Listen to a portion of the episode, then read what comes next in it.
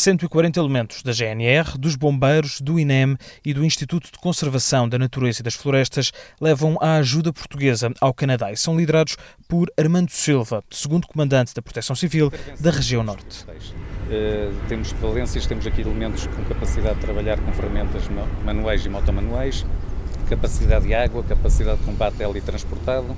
Obviamente levamos uma equipa do, do, Instituto Nacional de Emergência Médica para nos garantir sustentação em termos de serviços médicos. Portanto, estamos preparados para qualquer que seja a tipologia de combate a incêndios. Vão estar no Quebec pelo menos 15 dias. Ainda não conhecem os detalhes da missão que os espera, mas vão preparados para tudo. A preparação destes operacionais é diária e estão preparados para intervir em qualquer local.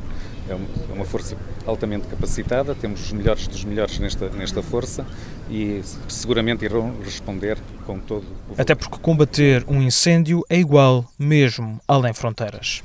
Incêndios são incêndios e, portanto, a realidade que lá vamos ter, a realidade que tivemos ontem pode ser naturalmente diferente da que vamos ter amanhã.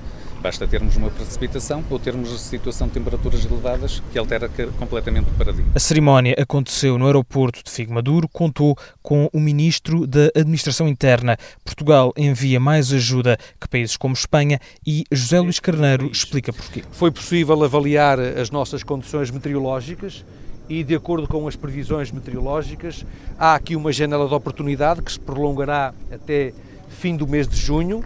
Eh, e, portanto, esta força será projetada por cerca de 15 dias, nesta primeira avaliação, no apoio às eh, forças do Canadá que combatem os incêndios florestais. Trata-se de uma manifestação de solidariedade para com um país que tem, ao longo eh, da nossa história, dado provas concretas de grande solidariedade para com Portugal. São estes os homens que levam ajuda e solidariedade portuguesa ao Canadá numa altura em que o país enfrenta incêndios que fazem arder milhões de hectares.